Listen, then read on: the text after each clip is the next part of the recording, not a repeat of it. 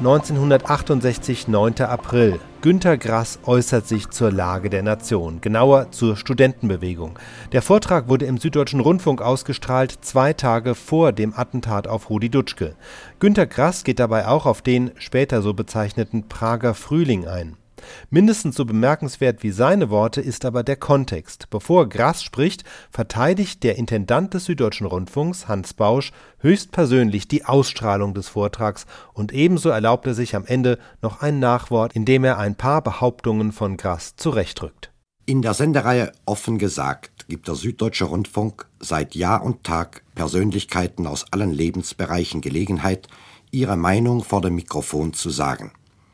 Freilich müssen die Sprecher die allgemeinen Gesetze unseres Staates und die Programmrichtlinien beachten, die das Parlament für den Süddeutschen Rundfunk erlassen hat. Nach diesen Richtlinien sollen demokratisch gesinnte Kommentatoren und Vortragende das Recht haben, zur Kritik an Ungerechtigkeiten, Missständen oder Unzuträglichkeiten bei Persönlichkeiten oder Amtsstellen der öffentlichen Behörden und der Regierung, auf der anderen Seite sollen die Angegriffenen und Kritisierten das Recht erhalten, sich gegen solche Angriffe zu verteidigen oder verteidigen zu lassen. Ich habe diese Bestimmungen heute zitiert, weil der folgende Beitrag des Schriftstellers Günter Grass die Frage aufwirft, wo die Grenze der Kritik erreicht ist und wo die Diskriminierung beginnt, welche in den Programmrichtlinien ausdrücklich untersagt ist. Verantwortlich für das Programm so bestimmt es das Rundfunkgesetz, ist der Intendant. Deshalb musste ich mich fragen, ob ich verantworten kann, was Günter Grass sagt und wie er es sagt. Ich hätte es vorgezogen, mit Herrn Grass vor dem Mikrofon über all das zu diskutieren, was er zu sagen hat. Aber Herr Grass hat auf seinem Monolog bestanden und steht für ein Gespräch vor dem 20. April nicht zur Verfügung. Er irrt jedoch, wenn er meint, es sei rechtswidrig, seinen Beitrag nicht zu senden, weil dadurch das Recht auf freie Meinungsäußerung gebeugt werde, wie es unsere Verfassung verspricht. Denn dieses Verfassungsrecht hebt die Programmverantwortung des Intendanten ebenso wenig auf wie die presserechtliche Verantwortung des Chefredakteurs einer Zeitung für alles, was in der Zeitung gedruckt wird. Dennoch habe ich mich dafür entschieden, den Beitrag von Günter Grass senden zu lassen schon damit niemand von Zensur sprechen kann. Ich werde mir aber erlauben, im Anschluss an die Worte des Schriftstellers jene Vorwürfe zu kommentieren, von denen ich glaube, dass sie diskriminierend wirken. Doch zunächst Günter Grass offen gesagt. Vor wenigen Jahren noch gefiel sich die Bundesrepublik als neobiedermeierliche Gesellschaft, die zwischen emsigem Fleiß und politischer Lethargie Ruhe und Sicherheit pflegte. Einmal im Jahr bot ein bezahlter Feiertag Gelegenheit, billig der Brüder und Schwestern jenseits von Mauer und Stacheldraht zu gedenken. Und auch die Jugend, so sah es aus, hatte in den Schulen und auf der Universität nur eins im Sinn, sich auf ihre Karriere vorzubereiten – diesen vulgär friedfertigen Materialismus deckte allezeit ein christlich Mäntelchen, so sahen auch die Wahlergebnisse aus. Und nun auf einmal bewegt Unruhe die Deutschen. Die gestern noch wohlerzogene und allen Ordnungsprinzipien angepasste Jugend ist in Bewegung geraten. Sie protestiert, demonstriert, provoziert. Doch wer meint, das Unbehagen der Jugend habe sich nur in der bekannten linken Ecke angesiedelt, es könne mit der wohlfeilen Diffamierung, es handle sich um die üblichen kommunistischen Helfershelfer beschwichtigt werden, der sei vor Selbsttäuschung gewarnt. Auch ganz rechts, wo sich die alten Parteigenossen und Rehwinkels Milchpfennig-Ideologen sammeln, findet sich Jugend ein, die von der Psychognomie her den Linksdemonstranten aufs Haar gleicht, auch wenn Haarschnitt und Bärte, wie neuerdings in Berlin, als Signalement für eine pogromartige Menschenjagd ausgegeben werden konnten. Es wird wenig Sinn haben, mit den Vertretern der extremen Positionen zu argumentieren, zumal sich die Mehrzahl der politisch erwachsenen Jugend weder von romantischen Revolutionsthesen noch von den allerneuesten nationalistischen Aufguss beeindrucken lässt. Sie will die parlamentarische Demokratie nicht abschaffen, sondern reformieren. Sie will keinen radikalen Umsturz, sondern fordert radikale Reformen. Ihr kommt es nicht darauf an, ein zweites, drittes, viertes Vietnam zu proklamieren. Sie will, dass dem Verbrechen in Vietnam Einhalt geboten wird. Diese Generation hat es schwer. Sie muss die Kriegs- und Nachkriegsschulden ihrer Väter und Großväter, ohne mitschuldig geworden zu sein, übernehmen und sie dennoch wenig Möglichkeiten, auf die etablierten Machtverhältnisse in der Bundesrepublik einzuwirken. Deshalb geht sie auf die Straße. Deshalb versucht sie zu artikulieren, was die Parteien, ja, was der Bundestag und die Bundesregierung durch ihr Schweigen aussparen. Jeder Versuch der etablierten Parteien und Interessengruppen mit stereotypen Hinweisen auf Ruhe und Ordnung zum politischen Halbschlaf aufzufordern, muss das Gelächter der Jugend provozieren, denn wie stellen sich die Vertreter unserer Staatsordnung den Schülern, Lehrlingen und Studenten dar? Der Bundespräsident als höchster Repräsentant der Bundesrepublik ist nicht in der Lage, über seine politische Vergangenheit eindeutige Auskunft zu geben. Zudem entwertet er dieses höchste Amt, indem er es traurig alleingelassen in seinem Unvermögen, lächerlich macht. Der Bundeskanzler Kurt Georg Kiesinger war, wer weiß es nicht, von 1933 bis 1945 Mitglied der NSDAP. In wichtiger Position vermittelte er zwischen dem Propagandaministerium des Dr. Goebbels und dem Auswärtigen Amt. Sein damaliger Chef ist heute sein Regierungssprecher. Kiesingers Schreibtischarbeit verhalf von deutscher Seite verübten Verbrechen zu propagandistischen Verkleidungen, die heute noch virulent sind. Mittlerweile wird er, auf Wunsch angeklagter Kriegsverbrecher, als Zeuge herbeizitiert. Der Fall Globke wiederholt sich. Als bei dem laufenden Kriegsverbrecherprozess in Darmstadt ein Angeklagter gefragt wurde, warum er Parteimitglied gewesen sei, antwortete er, das müssen Sie nicht mich, sondern den Herrn Kiesinger fragen. Es ist hier nicht der Ort zu untersuchen, inwieweit diese Antwort eines Mannes, der an der Ermordung von 80.000 Juden beteiligt gewesen ist, seine Berechtigung hat.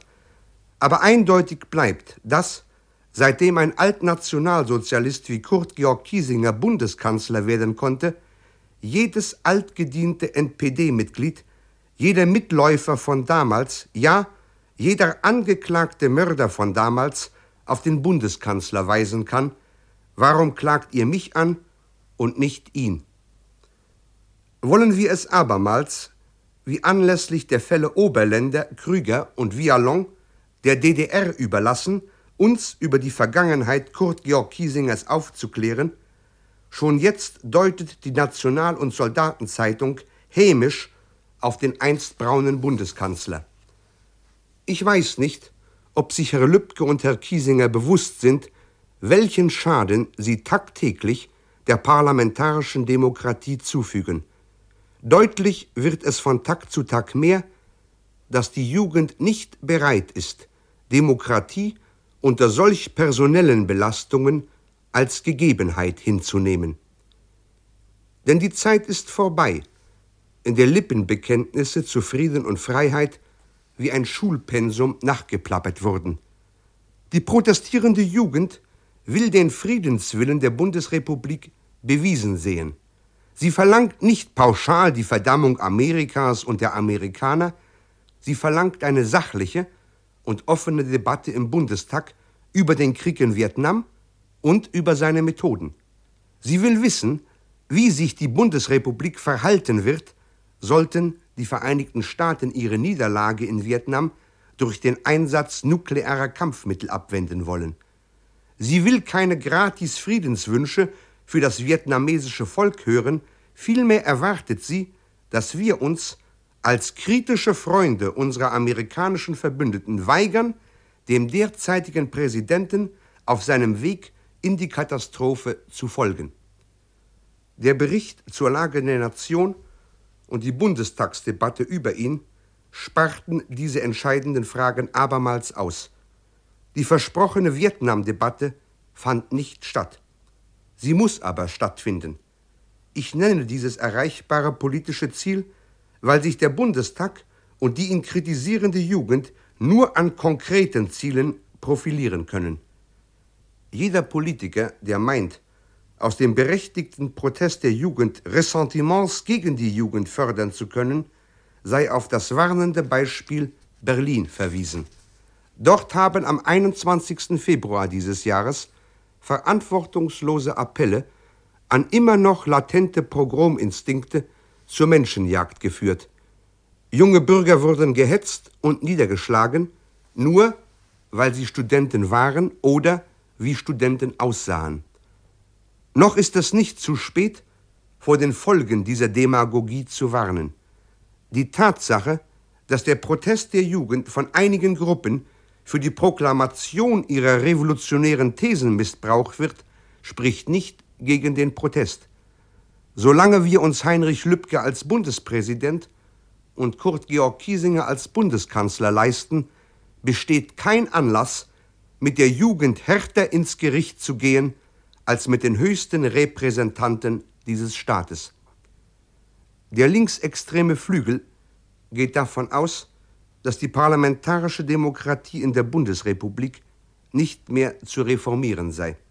Es komme darauf an, auf revolutionäre Weise diese überfällige Gesellschaftsform wegzuräumen und anstelle etwas zu setzen, worüber die Jungrevolutionäre bis heute keine klare Antwort gegeben haben.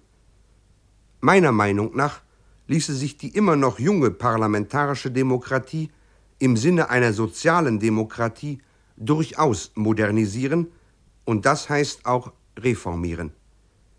Wenn jedoch lang anstehende Reformen von der Hochschulreform bis zur Mitbestimmung immer wieder vertagt werden, wenn verantwortliche Kräfte in der Bundesrepublik doktrinär reformunwillig bleiben, dann wird es Demagogen mit revolutionärem Anspruch bald gelingen, auch in der Bundesrepublik eine Massenbasis zu finden, zumal es in einer krisenhaften Situation leicht fallen sollte, das linke wie rechte Ressentiment gegen die parlamentarische Demokratie zu manipulieren.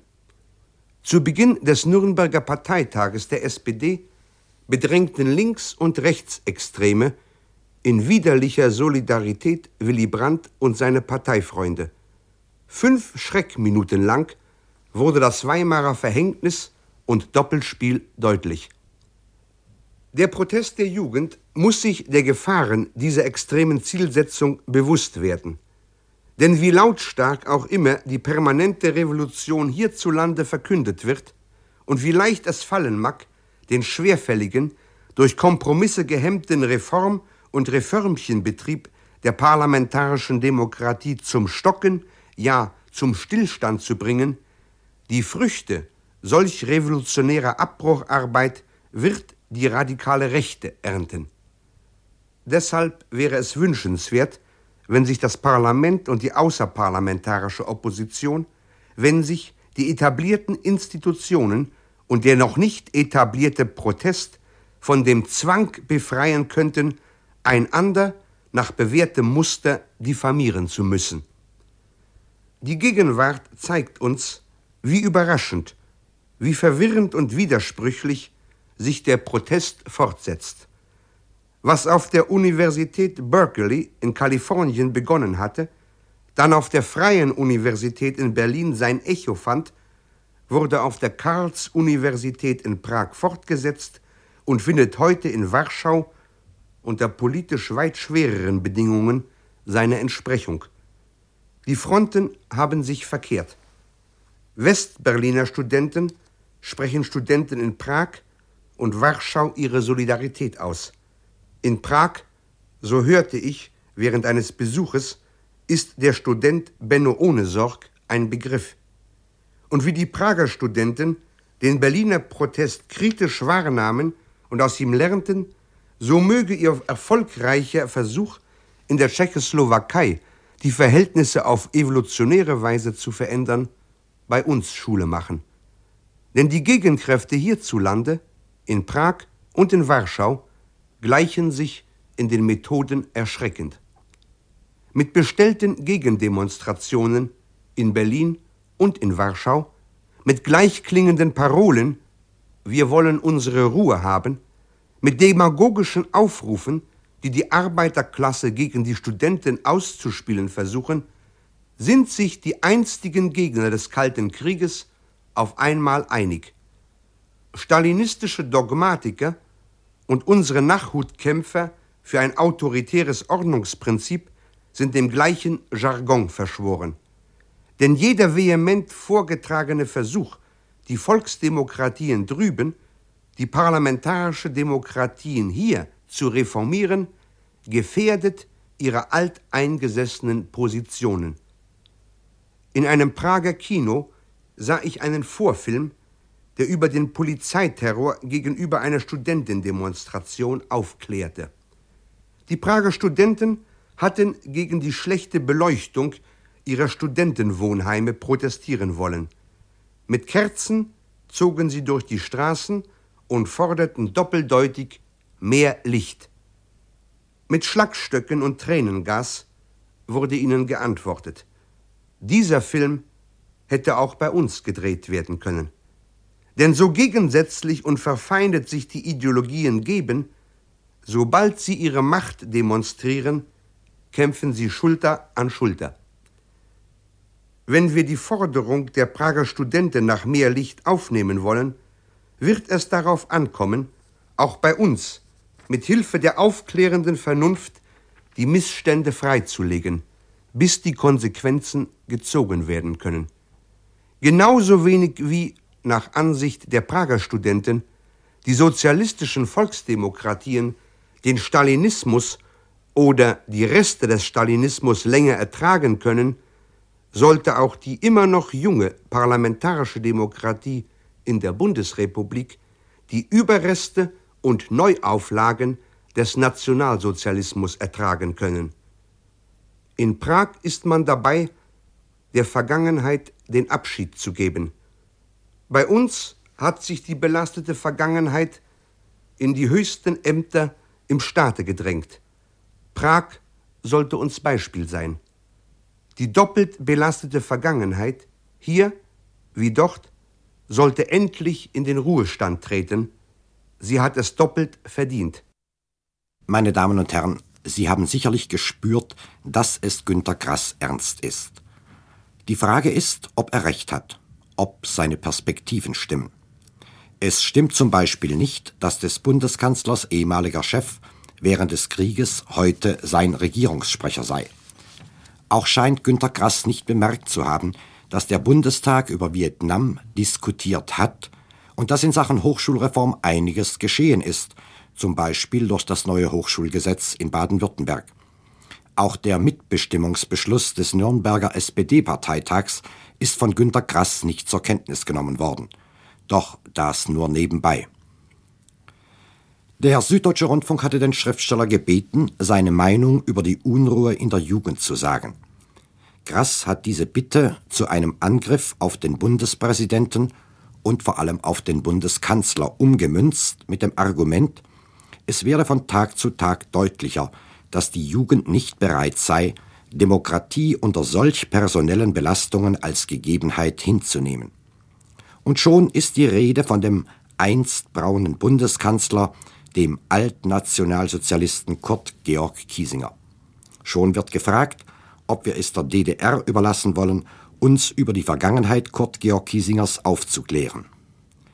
Wir hören zwar, dass die Kette des Protestes von der Universität Berkeley in Kalifornien bis nach Berlin, Prag und Warschau reicht. Aber, so kombiniert Günter Grass, in der Abwehr auf die Proteste seien stalinistische Dogmatiker und unsere Nachhutkämpfer für ein autoritäres Ordnungsprinzip dem gleichen Jargon verschworen. Des Schriftstellers Rezept in Prag sei man dabei, der Vergangenheit den Abschied zu geben Prag sollte uns Beispiel sein in den Ruhestand mit Lübcke und Kiesinger. Es werde darauf ankommen, auch bei uns mit Hilfe der aufklärenden Vernunft die Missstände freizulegen, bis die Konsequenzen gezogen werden können, hat Günter Grass gesagt. Diese Auffassung teile ich voll und ganz. Aber ist es Günter Grass gelungen, die aufklärende Vernunft in notwendigem Maße zu gebrauchen? Er predigt eine saubere Demokratie und den sauberen Staat, wie andere ihre saubere Leinwand propagiert haben. Er verteufelt und verketzert, er ideologisiert, ja, ich muss es leider sagen, er diffamiert. Ich dachte, wir hätten es endlich geschafft, auf diese vereinfachenden Verteufelungen zu verzichten. Ich war zufrieden, dass man nicht mehr vom Altkommunisten Wehner sprach. Eine solche Formulierung wäre Herrn Grass sicherlich auch niemals unterlaufen.